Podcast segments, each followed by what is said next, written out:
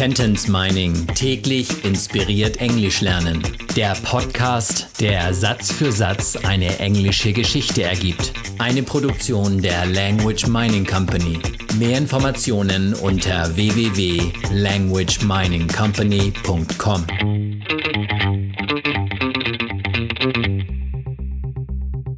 Episode Nummer 74 aus der englischen Kurzgeschichte für Kinder Jonah and the Kidnapper. It fell to the ground. I grabbed it and set myself free. Er fiel auf den Boden. Ich krallte ihn mir und befreite mich. Er fiel. It fell. Er fiel auf den Boden. It fell to the ground. Ja, der Schlüssel ist gemeint. Ich krallte ihn mir. I grabbed it. Ich befreite mich. I set myself free. Wörtlich also, ich setzte mich frei. I set myself free. It fell to the ground.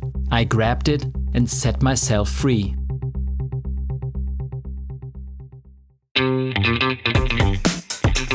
Sentence Mining täglich inspiriert Englisch lernen.